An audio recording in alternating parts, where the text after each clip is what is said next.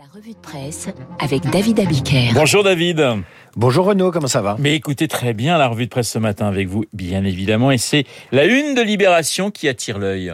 Le Covid s'incruste à Noël, titre Libération, avec une jolie photo, un joli photomontage plutôt, à la place de la dinde servie au réveillon.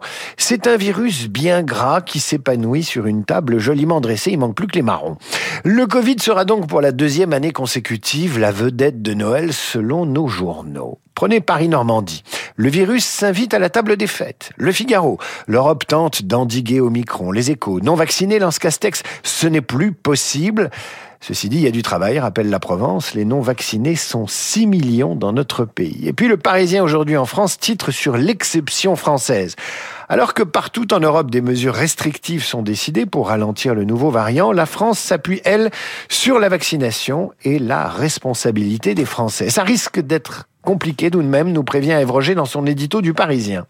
Selon les prévisions, écrit-elle, nous devrions décompter 80 000 infections au micron à la veille de Noël et 640 000 pour le réveillon du Nouvel An dans la hotte de la mer Noël, amère en un seul mot, l'expression est de libération. Vous trouverez donc un passe vaccinal, une troisième dose, des confinements flash le temps d'un week-end à risque, ou encore des couvre-feux ciblés, de quoi réjouir les natalophobes. Les natalophobes. Vous découvrirez ce mot dans le Parisien aujourd'hui en France et dans Santé Magazine. Le natalophobe, c'est celui ou celle qui n'aime pas Noël. Pour cela, la crise sanitaire est l'occasion d'échapper à la corvée des courses et des réunions de famille. Le Parisien aujourd'hui en France a interrogé l'auteur d'un livre sur le sujet, un ostéopathe. Il a publié Les angoissés de Noël. Pour lui, les natalophobes se répartissent en trois catégories.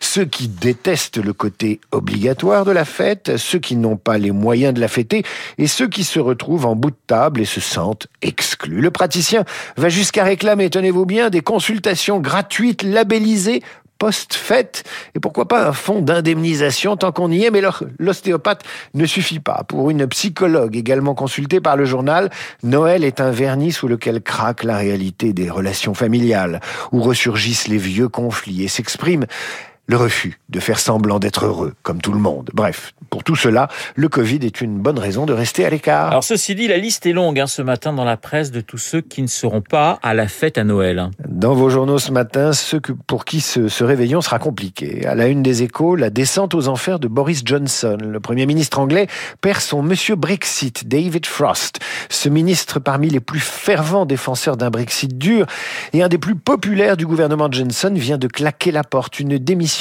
qui survient alors que le Royaume-Uni dénombre 90 000 cas quotidiens du variant Omicron et que le parti de Boris Johnson a perdu une circonscription détenue par les conservateurs depuis deux siècles. C'était ce week-end. Pas à la fête non plus, les anti-vax. Le Figaro a interrogé ceux qui persistent à ne pas se faire vacciner. Pour Gérard, le passe vaccinal, c'est comme mettre une grenouille dans de l'eau froide, puis faire monter la température. En clair, ça revient à obliger les Français à se vacciner petit à petit. Oui, c'est effectivement le principe. Christelle, 46 ans, n'est pas contente. C'est du chantage. Il va devenir impossible de vivre normalement. Et Gérard reprend. On nous incite à frauder. J'ai bien pensé à boycotter les restaurants, mais il faut bien qu'ils travaillent. Pour l'instant, je me débrouille avec le passe d'un ami. Sinon, il y a Clémence, non vaccinée, qui a cette phrase terrible. Je suis plus vigilante que les vaccinés.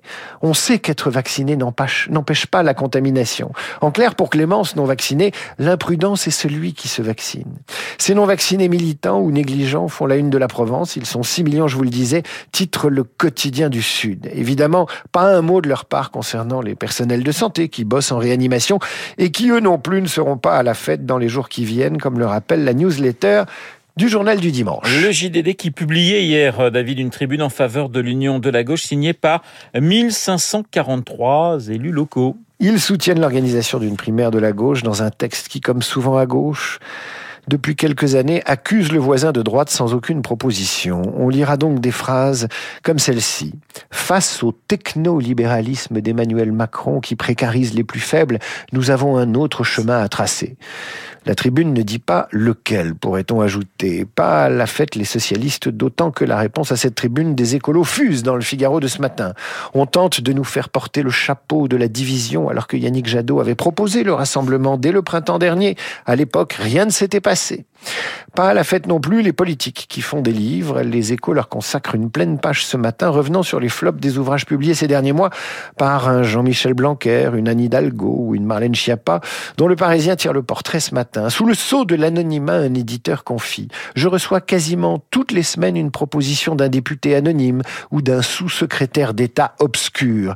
La raison, quand vous sortez un livre, vous êtes invité à la radio, explique le journal. Ceci dit, parmi les flops, il y a des exceptions. François Fillon avait vendu 120 000 exemplaires de fer en son temps. Éric Zemmour a écoulé La France n'a pas dit son dernier mot à 262 000 exemplaires. L'an dernier, Nicolas Sarkozy a enregistré le plus gros succès éditorial de sa carrière avec 250 000 exemplaires pour Le temps des tempêtes et François Hollande n'est pas en reste. Il a vendu 160 000 unités avec les leçons du pouvoir. Conclusion, pour vendre un livre, il faut avoir des choses à dire et si possible parler d'expérience. Alors David, finalement, qui est à la fête dans la presse aujourd'hui? Eh bien c'est l'Italie. L'Italie. The Economist a désigné l'Italie comme pays de l'année. La France l'avait été en 2017, l'an dernier c'était le Malawi. Cette année, l'Italie dirigée par Mario Draghi, l'Italie où les politiciens ont enterré leurs divergences, l'Italie premier pays d'Europe touché par le Covid il y a deux ans, l'Italie pays leader en Europe sur la vaccination, l'Italie qui a engagé un programme de réforme en profondeur. Alors viva Italia Viva Italia et viva Abiker sur l'antenne de Radio Classique euh, pour sa revue de presse comme tous les matins. Dans un instant, il est déjà euh, dans notre studio, Luc Ferry, Esprit Libre.